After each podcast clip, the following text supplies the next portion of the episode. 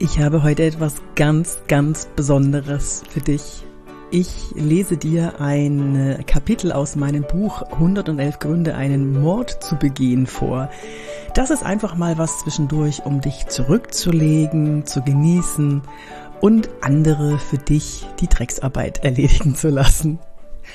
Ja, es geht heute nicht um Körpersprache und nicht um Auftreten. Es ist einfach mal nur Spaß. Das gönne ich uns beiden mal zwischendurch und jetzt hab viel Spaß.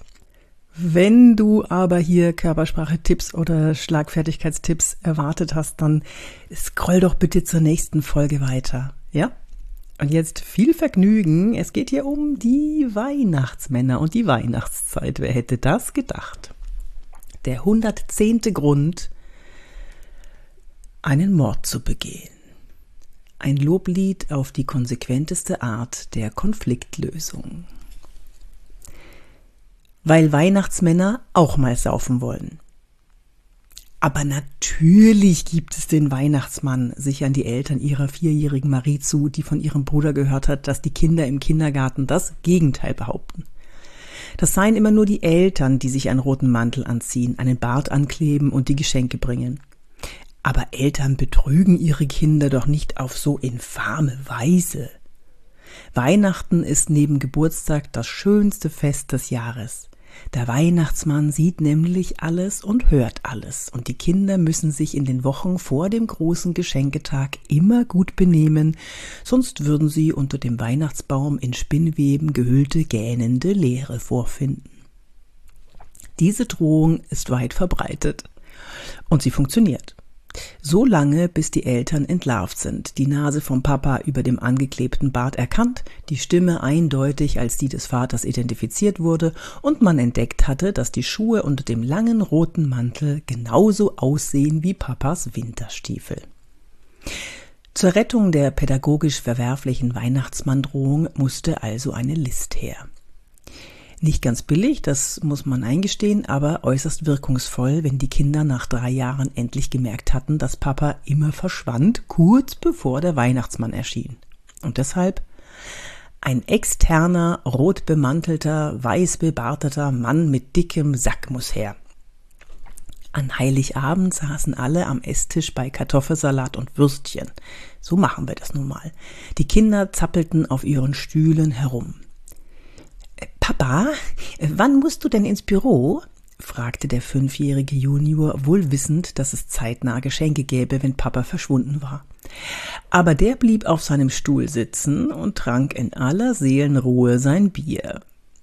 Die Kinder wurden nervös, die Eltern nicht. In wenigen Minuten würde es an der Tür klopfen und Santa for Rent der engagierte Mietweihnachtsmann würde das Familienfest um ein neues, aufregendes Erlebnis bereichern.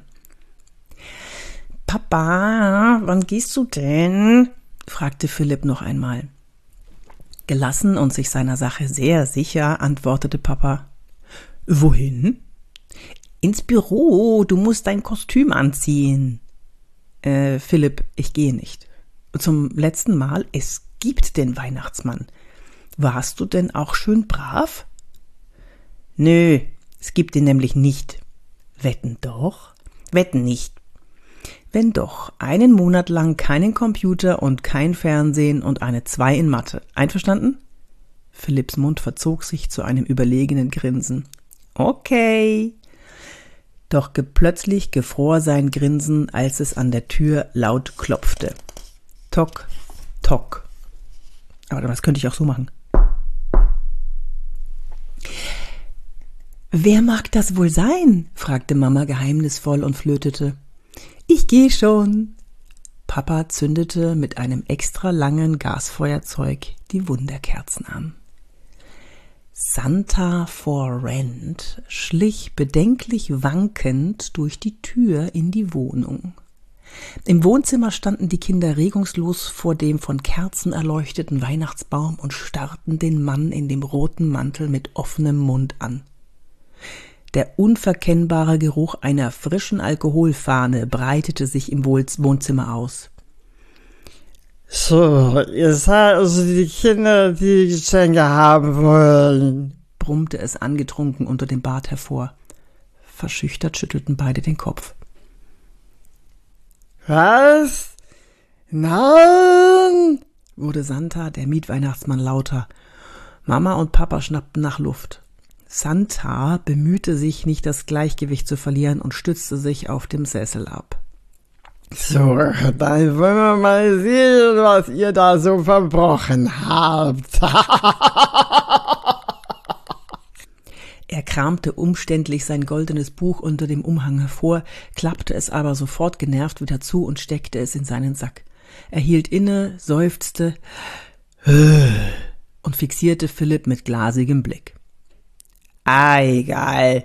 Kinder sind einmal gleich. Ihr wart bestimmt so laut, so nervig, habt nie der Mama geholfen. Es ist doch die Mama, oder? Ui, ui, ui, ui, da hätte ich aber auch gerne mal an der Zitze gehangen. er zwinkerte Mama zu. Papa trat wutentbrannt einen Schritt auf ihn zu, aber da hob Santa schon abwehrend die Hände, steckte seinen Kopf in den Jutesack und kam mit zwei Geschenken wieder heraus. Das ist für dich. Und das ist für dich. So, und tschüss. Papa brachte ihn zur Tür. Bevor er ihm die vereinbarten 50 Euro gab, kam er versehentlich an den Auslöser des Gasfeuerzeugs, das er noch in der Hand hielt. Der rote Polyestermantel fing sofort Feuer und stand innerhalb weniger Sekunden in Flammen. Der alkoholgetränkte Bart zischte kurz und brannte sich in das Gesicht des jaulenden Säufers. Als dieser in Panik wie eine brennende Olympiafackel davonlief, steckte Papa die 50 Euro wieder ein und zuckte mit den Schultern. Philipp stotterte paralysiert. Kann, kannst du bitte nächstes Mal wieder der Weihnachtsmann sein? Papa?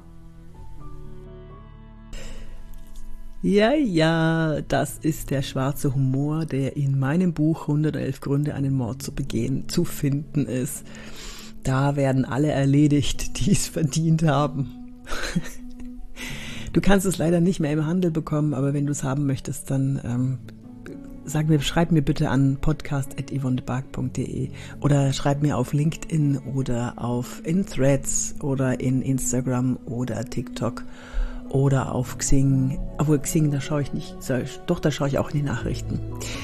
Ich hoffe, es hat dir gefallen und ähm, ich werde ab und zu mal aus meinem Buch vorlesen, einfach nur so zwischendurch, damit du dich mal ein bisschen entspannen kannst und andere die Drecksarbeit erledigen lassen kannst. Ich glaube, das tut auch mal ganz gut. Dieses Buch ist nämlich die konsequenteste Art der Konfliktlösung. Und hier sind wir wieder bei Wirke, wie du willst. Und ich hoffe, du bist nächstes Mal wieder dabei, wenn es wieder heißt, du weißt schon, wirke, wie du willst. Bis zum nächsten Mal. Achso, bewerte gerne den Podcast oder speichere ihn unter Favoriten oder teile ihn mit Menschen, die es wissen sollen. Und ich würde mich freuen. Wir sind ja schon eine ziemlich große Community geworden und da freue ich mich sehr. Apropos Community, komm gerne in meinen Mitgliederbereich. Das verlinke ich dir auch in den Show Notes. Da kriegst du von mir persönlich individuelle Tipps zu deinem Auftreten. Ich freue mich auf dich, deine Yvonne.